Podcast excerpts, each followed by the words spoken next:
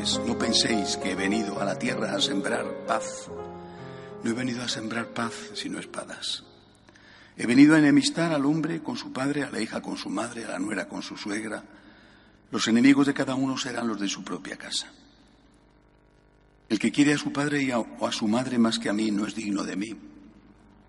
El que quiere a su hijo o a su hija más que a mí no es digno de mí. Y el que no coge su cruz y me sigue no es digno de mí.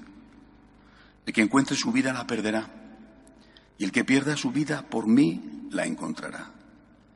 El que os recibe a vosotros me recibe a mí y el que me recibe recibe al que me ha enviado. El que recibe a un profeta porque es profeta tendrá paga de profeta y el que recibe a un justo porque es justo tendrá paga de justo. El que dé a beber, aunque no sea más que un vaso de agua fresca a uno de estos pobrecillos, solo porque es mi discípulo, no perderá su paga, os lo aseguro. Cuando Jesús acabó de dar instrucciones a sus doce discípulos, partió de allí para enseñar y predicar en sus ciudades. Palabra del Señor. Hoy celebramos la fiesta, solemnidad en algunos sitios, de la Virgen del Carmen. Cada vez que tenemos una fiesta de la Virgen, tenemos un motivo extra de alegría. Si celebrar la Santa Misa diariamente es un don que nunca podremos agradecer suficiente, cuando en ese día recordamos alguna de las cosas, de las muchas cosas con que la liturgia nos obsequia, la Virgen María, su natividad, o la Virgen María, por ejemplo, diciéndole sí a Jesús, sí a Dios en la encarnación, su ascensión al cielo, en el caso de hoy una advocación mariana, bueno, pues estos días son de especial alegría. Pero no por eso tenemos que olvidar el mensaje del Evangelio del día, que es hoy especialmente importante. Primero porque Jesús eh, quiere quitar un cierto buenismo, diríamos, angelismo de sus seguidores. Él ha venido a predicar la religión del amor, la religión de la paz, pero la religión del amor y la religión de la paz se encuentra con aquellos a los cuales no les interesa que haya ni paz ni amor aquellos que hacen negocio con la guerra, aquellos que hacen negocio con la violencia, o aquellos que no quieren quitar de su corazón el odio y el rencor.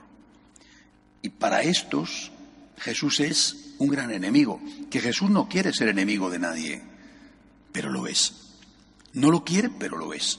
Si nosotros, por ejemplo, católicos, junto con otros, ¿eh? no solo los católicos, estamos en contra del aborto, a favor de la vida del no nacido, no estamos en contra de nadie, estamos a favor de la vida, pero nos vamos a encontrar con personas que nos odian precisamente por eso, que nos hacen la guerra precisamente por eso. Y que a veces esas personas son de la propia familia, ¿eh? Eh, incluso personas a las que queremos mucho. Yo he conocido casos de, concretamente uno recuerdo, de un muchacho que había dejado embarazada a una chica, querían tener, él quería tener el bebé, era su hijo, ella no y al final ella abortó y él no quería que abortara, pero ella decidió que abortaba porque decía ella que lo que estaba en su cuerpo era de ella. Bueno, tendría que ser en todo caso de los dos, aparte de que tenía vida por sí mismo. Es decir, a veces defender determinados principios básicos nos lleva a tener enemigos. No los buscamos, por desgracia los tenemos. Eso le pasó a Jesús. Y nos quiere advertir de ello. O sea, no te asustes y no te agobies, no te angusties si tienes enemigos. Lo que tienes que procurar es que esos enemigos no te vengan por tus pecados. Y si son y te vienen por tus pecados, pide perdón e intenta no pecar. Porque a veces, pues ya pasó, bueno, pues, pues ya pasó, intenta no volver a cometer eso que produjo daño a otros que son ahora tus enemigos. Creo que esa es la primera lección. Pero luego hay otra importante. Cuando Jesús promete, dice el Señor, el que os recibe a vosotros me recibe a mí. El que recibe a un profeta tendrá paga de profeta, el que recibe a un justo tendrá paga de justo. Es decir, hay una esperanza. Vais a tener luchas, vais a tener problemas por ser mis seguidores, pero hay un premio, hay una recompensa. Aquí en la tierra también, la paz interior, la paz de conciencia es lo que más vale.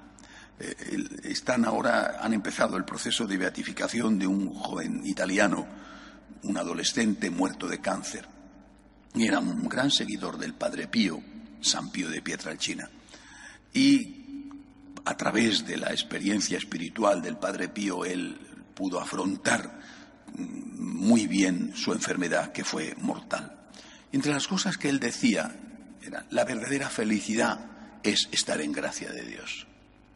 La verdadera felicidad es tener paz de conciencia. Es decir, el premio que el Señor promete ya te lo está dando aquí. Tienes paz, paz interior, paz de conciencia. Pero luego, no hay que olvidarlo, te está prometiendo el cielo. La paga es en parte aquí y después la vida eterna. Si quitamos este horizonte, la cosa eh, realmente muchas veces por lo menos no se entiende, como por ejemplo los mártires. ¿Qué premio le da el Señor si están perdiendo la vida?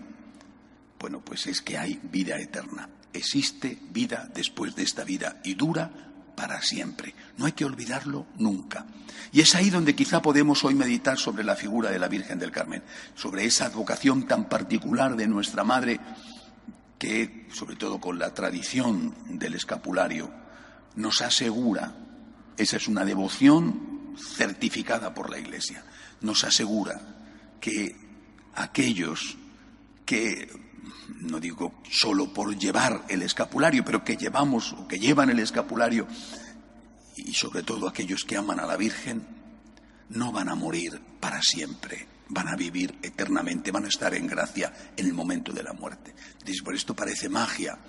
Recuerdo que hace años un sacerdote amigo, eh, recientemente fallecido, el padre Alfredo, un claretiano, gran amante de la Virgen María, me decía, ¿tú crees que después de haber pasado toda la vida, desde niños, diciendo muchas veces al día, si rezamos el rosario, 50 veces al día, muchas veces al día, Santa María, Madre de Dios, ruega por nosotros pecadores, ahora y en la hora de nuestra muerte, amén.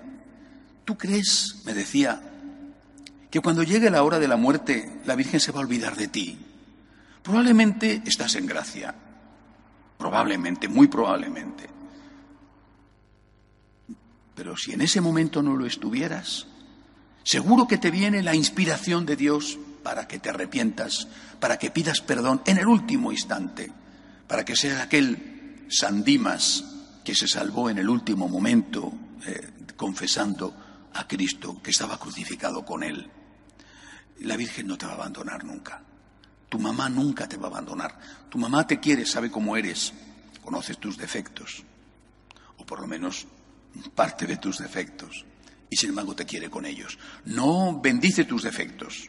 Un amor verdadero no bendice los defectos, pero te sigue queriendo aunque los tengas. No te dice, te querré cuando cambies. Eso no es lo que nos dice Dios. Dios no dice, te querré cuando seas santo.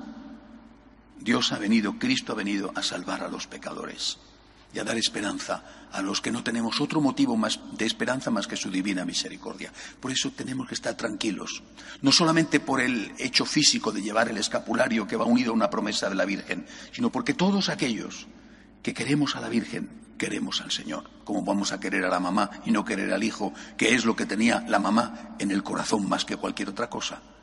Y si queremos a la Virgen, si nos confiamos a ella, Probablemente estaremos en gracia porque odiamos el pecado y si alguna vez lo cometemos enseguida, Señor, perdóname, perdóname, perdóname.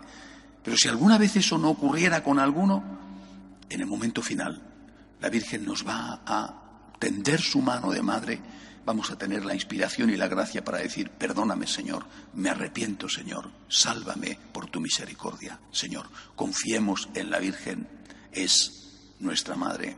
Nosotros no nos la merecemos pero la necesitamos. De pie, por favor.